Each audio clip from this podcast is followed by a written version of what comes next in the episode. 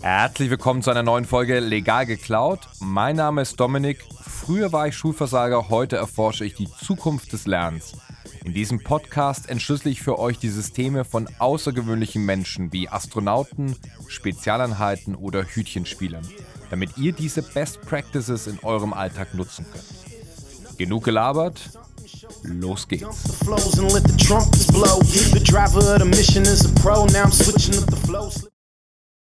Das Thema der heutigen Folge ist Intelligenzstärken geklaut von der Spezialeinheit, dem SEK im Speziellen, also dem Sondereinsatzkommando der Polizei.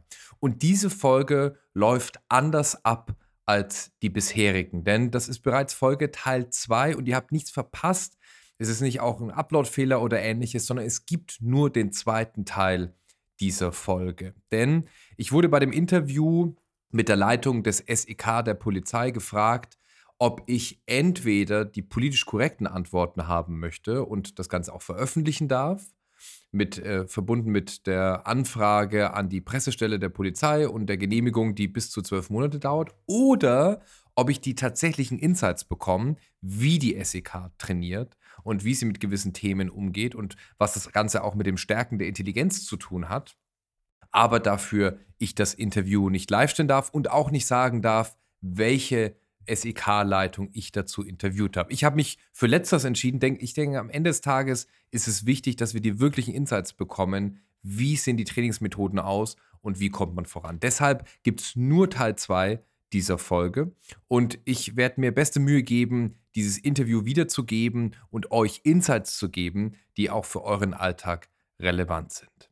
Steigen wir direkt ein. Dieses Thema ist ähm, sehr stark geprägt davon, wie wir Intelligenz stärken oder steigern können.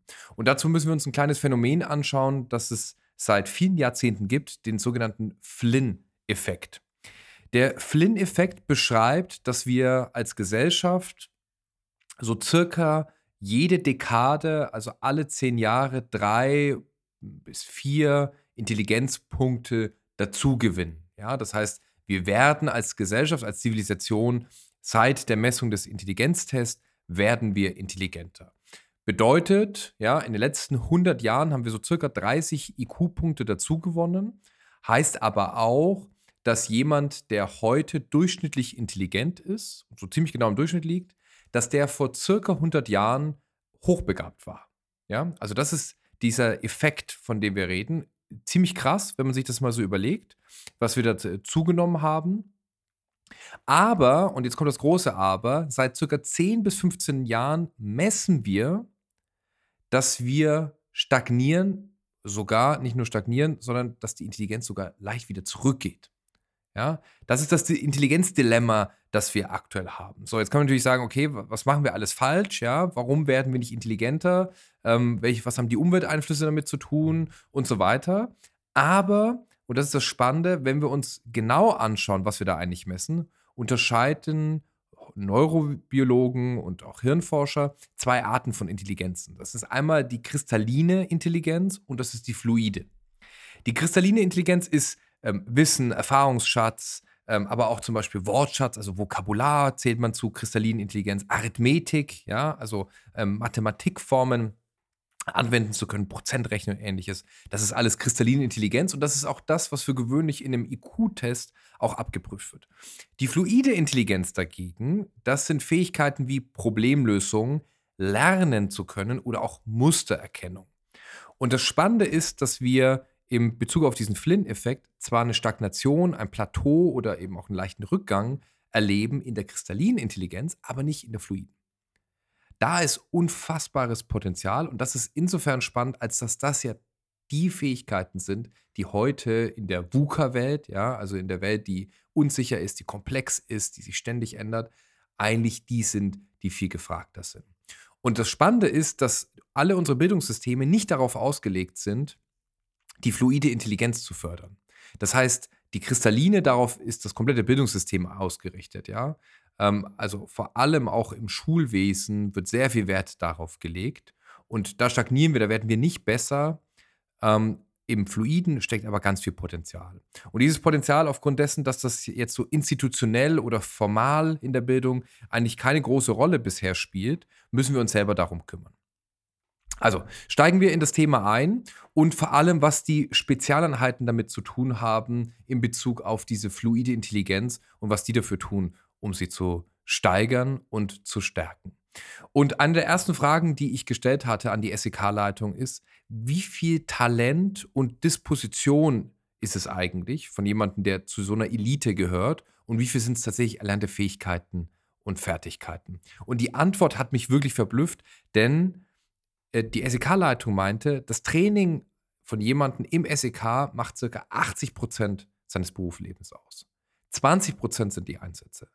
Das heißt, in acht von zehn Fällen trainiert er und nur in zwei muss er genau das anwenden. Aber da geht es dann immer um Leben und Tod. Und deswegen ist das so relevant, dass so viel trainiert wird und das so on top ist. Und heute schaut man sich in den Spezialeinheiten vor allem das Mindset an. Das ist extrem entscheidend, ja. Also wenn der Kopf sagt, es ist Schluss, dann geht eben gar nichts mehr. Und die spannende Erkenntnis mittlerweile auch im Recruiting für diese Elite-Einheiten ist, ist, dass es mit jungen Menschen wesentlich einfacher ist zu arbeiten, als mit Menschen, die zum Beispiel schon Mitte 30 sind. Und das liegt daran, dass einfach das Bewusstsein für Komfortzone von jemandem, der jünger ist, noch nicht so ausgeprägt ist und man deshalb diese Menschen wesentlich besser prägen kann und die sich viel mehr darauf einlassen, sich auch konditionieren zu lassen, auf gewisse Reize reagieren zu können und dann in Situationen entsprechend zu handeln. Und nur um ein Beispiel zu geben, wie extrem trainiert jemand ist, der zu so einer Eliteeinheit gehört, möchte ich zwei Beispiele bringen. Beispiel Nummer eins. Man sagt, das Fitnesslevel von jemand, der auf diesem Niveau arbeitet, ist das Fitnesslevel eines Olympioniken. Also jemand, der bei Olympia als Sportler, als Spitzensportler teilnimmt, hat das ähnliche oder gleiche Level von jemandem, der in so einer Elite-Einheit ist. Natürlich nicht auf eine Sportart oder eine Fähigkeit, aber eben auf das breite Spektrum dessen, was ein SEK-Beamter heute können muss. Ja, also sei es äh, im Schwimmen, äh, im Klettern, im Kämpfen und so weiter. So, das Nummer eins, ja, um nur mal so zu verstehen, warum dieses Training so einen extrem hohen Stellenwert hat. Und zum anderen ein Beispiel, das mir sehr imponiert hat und eine Frage, wer kommt eigentlich, wenn es im Gefängnis brennt? Also wenn ein Brand in der JVA ausbricht, wer kommt und löscht das? Und das ist eben nicht die Feuerwehr, sondern das ist das SEK. Und das bedeutet ja, dass das SEK in so einer Situation, die so komplex und so wirr ist, ja, was für ein Ausbruch geht damit vielleicht einher oder Ausbruchsversuch geht damit einher, ähm, herrscht Anarchie in dem Moment in diesem Gefängnis, ja, was für eine Kampfsituation ähm, herrscht davor, unabhängig von diesem Brand.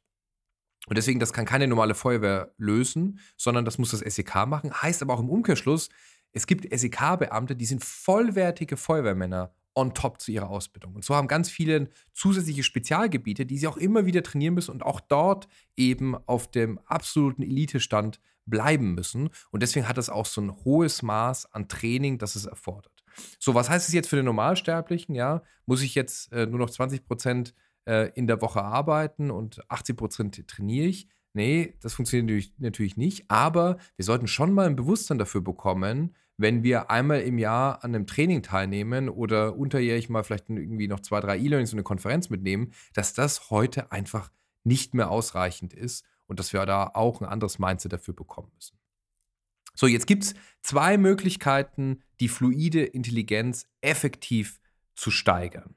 Und das ist gar nicht so lange her, dass wir das eigentlich verstehen. Wir wissen das erst seit 2008 eigentlich so richtig, dass man diese fluide Intelligenz auch trainieren kann. Vorher dachte man, das ist reine genetische Disposition und man kann nur die Kristalline besser werden. Aber es ist tatsächlich auch mittlerweile herausgefunden worden, dass wir auch in der fluiden besser werden können. Zwei Konzepte funktionieren da ganz gut. Konzept Nummer eins ist Challenge.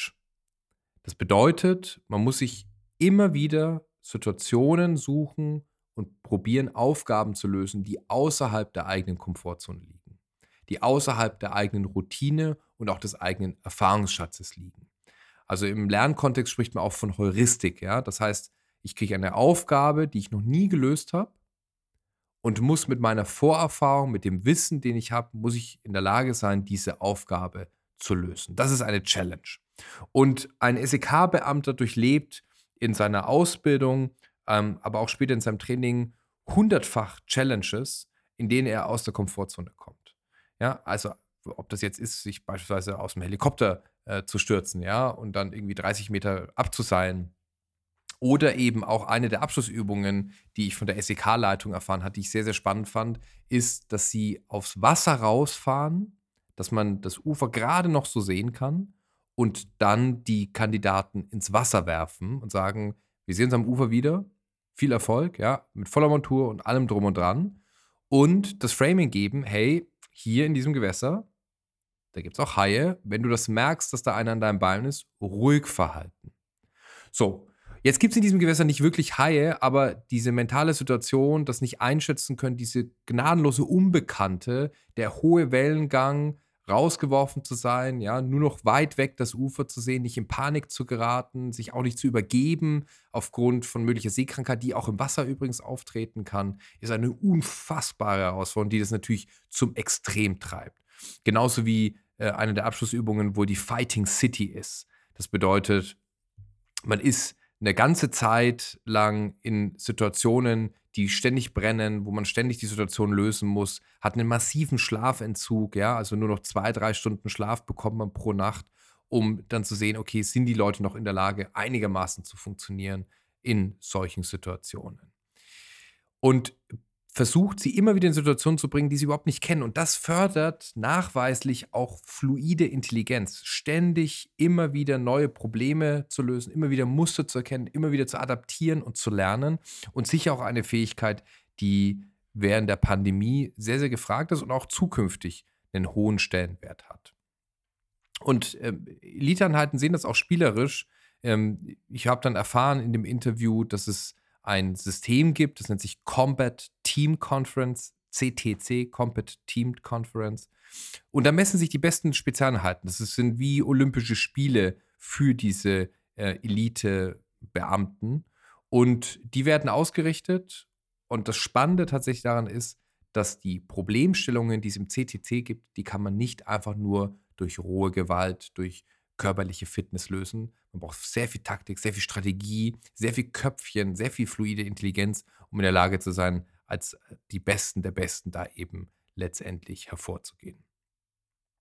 So, und jetzt ist die Frage, ähm, welche Erkenntnisse gibt es denn jetzt für Normalsterbliche? Und eine Erkenntnis, die wir auch dazu gesammelt haben, ist, wir haben mit dem Jena-Plan-Gymnasium in Nürnberg dazu ein Projekt seit drei Jahren, das nennt sich How to Anything. Ja, also wie bin ich in der Lage, irgendwas äh, zu lösen. Und bei How to Anything äh, ist es so, dass Schülerinnen und Schüler der 8. und 9. Jahrgangsstufe in unserem Business Action Game sind. Die bekommen vier Wochen lang jeden Tag eine Challenge. Und in der ersten Woche zeigen wir ihnen, wie man mit dem sogenannten Bold-Prinzip, eine Herangehensweise, wie man in vier Schritten Probleme lösen kann erklären wir Ihnen, wie man sich systematisch an das Lösen von komplexen Problemen ranmacht. Ob die jetzt digital sind oder ob die in der analogen Welt stattfinden, spielt dabei keine Rolle. Und das zeigen wir Ihnen in der ersten Woche, wie das funktioniert. Und die kompletten restlichen Wochen, also die drei Wochen, die danach folgen, müssen die jeden Tag eine Challenge lösen mit einer Herausforderung von Dingen, die sie wahrscheinlich so noch nicht gemacht haben. Also sei das ein Passwort zu knacken auf einer Website gemeinsam im Team einen Trailer zu erstellen und zu schneiden für einen Lieferdienst, eine Social-Media-Kampagne zu fahren, die viral geht. Ja, also Herausforderungen, die sie so vielleicht in dem Kontext noch nie gelöst haben oder sich noch nie ranmachen mussten, um dann eben zu sehen, wie schlagen die sich, wenn die nur eine Herangehensweise, diese Methodik haben und wie lösen sie sowas, was für sie im völlig Unbekannten ist. Und das ist sehr ungewöhnlich, denn im Bildungssystem machen wir das für gewöhnlich nicht. Ja, wir bringen Leuten erst was bei, eine Methodik, ein Wissen, das sie aufsaugen müssen und fragen es dann ab und dann muss ich es wiedergeben.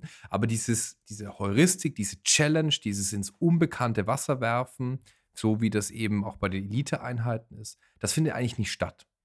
Und das Spannende daran ist, wenn wir uns die Daten von How to Anything anschauen, ist, dass wir eine entsprechende Steigerung feststellen können in dem Fähigkeit, Probleme zu lösen, die eigene Herangehensweise zu reflektieren. Da sehen wir die stärksten Ausprägungen. Und aber auch, dass wenn wir das mit den Lehrern, mit dem Kollegium durchführen, dass die Kids, die Erwachsenen immer, und zwar mit großem Vorsprung outperformen. Ja, also eine ähnliche Erkenntnis, die auch das SEK hat, jüngere leichter zu formen, weil eben das Verständnis von Komfortzone noch nicht so da ist, die Vorbehalte, gewisse Aufgaben zu lösen und an die sich ranzumachen. Das heißt, die Challenge ist die Nummer eins, um eben das Gehirn zu trainieren und vor allem eben diese fluide Intelligenz zu trainieren. Jetzt kann ich das aber natürlich machen und mache hier meine Challenge und dann trainiere ich wieder drei Monate nicht und dann mache ich, suche ich mir vielleicht wieder meine Challenge oder es gibt in der Arbeit eine. Das ist dann leider aber nicht genug, sondern der zweite entscheidende Faktor, um sie effektiv zu trainieren, ist die Sequenz oder die sequentielle Herangehensweise. Was soll das heißen? Ich habe vom SEK erfahren, dass sie früher, wenn die Manöver hatten, die eigentlich in einem durchgezogen haben. Das heißt, es gab eine Situation, zum Beispiel ein von Terroristen besetztes Kernkraftwerk. Ja, und die geben sich da wirklich Mühe, die inszenieren das voll durch, ja, die Story, dass die glaubwürdig ist, die haben Schauspiele mit dabei, das geht auch nicht mal irgendwie, ähm, ist das eine Einheit, zwei, drei Stunden als Training, sondern das geht viele Tage, äh, in der diese Situation dann gelöst werden muss.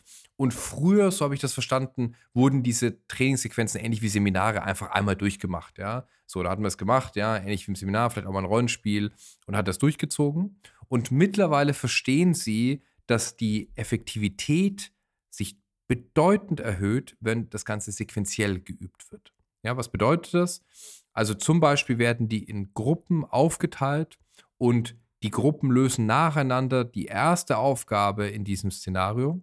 Die anderen dürfen sich auch dabei zustehen. Ähm, es wird dann reflektiert. Ja, dann kommt die, die nächste Aufgabe, wieder die nächste, dann wieder das komplette Szenario einmal durch und es wird dann eben so verschiedene Stackings gemacht. Ja? Das bedeutet, verschiedene Teile werden da eben durchlebt und dann wird erst das Gesamtmanöver wieder trainiert. Ja? Also es fängt mit dem Gesamtmanöver an, dann gibt es wieder Einzelteile, dann wieder das Gesamtmanöver. Und diese Sequenz macht einen riesen Unterschied aus in der Art und Weise, wie das Gehirn solche Herangehensweisen für sich verknüpft. Das konnte übrigens auch in Bezug auf die fluide Intelligenz, konnte es in verschiedenen Studien gezeigt werden, dass sequenzielles Lernen wesentlich effektiver ist. Beispielsweise an der äh, Uni Michigan, Bern und auch auf asiatischen Universitäten konnten diese Studien nochmal gezeigt werden, dass wenn 8 bis 19 Tage, circa 25 Minuten am Tag trainiert wird, diese fluide Intelligenz, ein signifikanter Anstieg bereits da ist. Ja? Also ich verknapp das jetzt mal.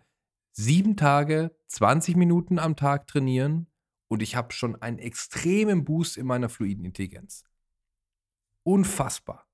Ja, ein riesen, riesen Change.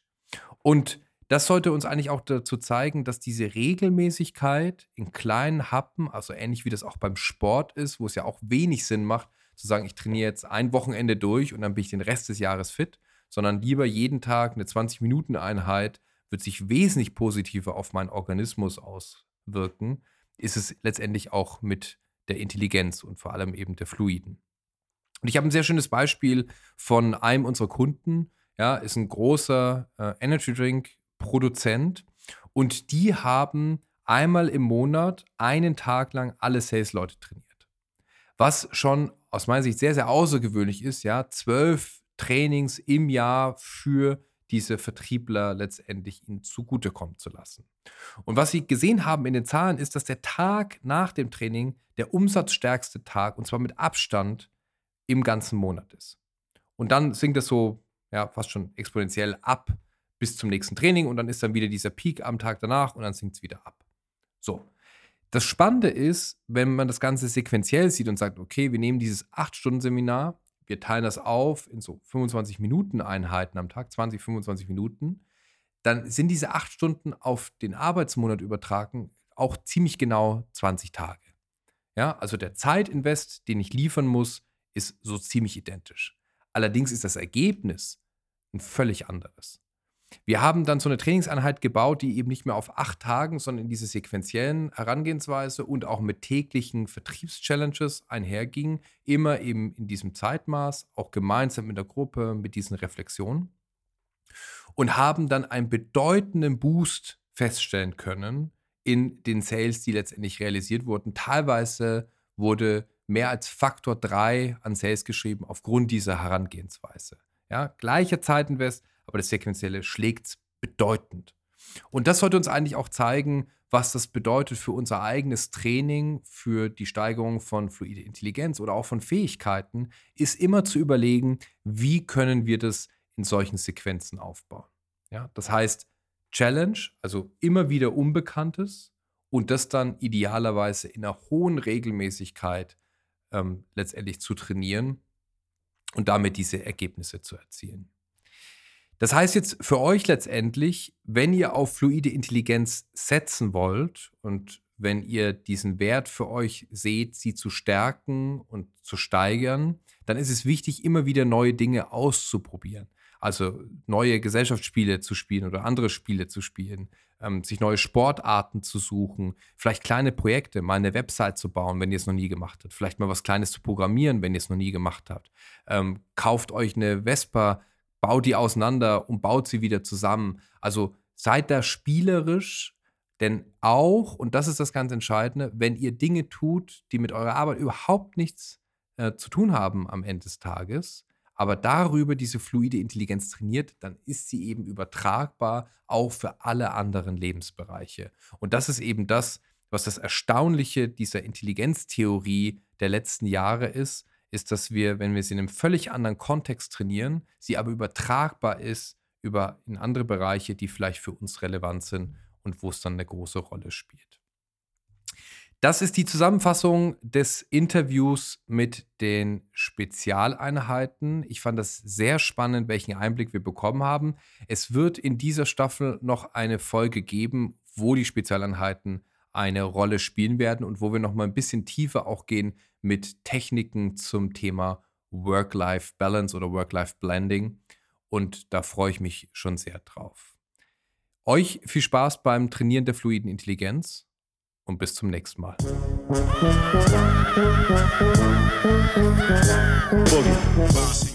Wenn ihr die heutige Folge interessant fandet, dann abonniert den Podcast und schaltet in zwei Wochen wieder ein, wenn ich mir das nächste Thema vornehme. Bis dahin alles Gute und immer schön legal klauen. Yeah.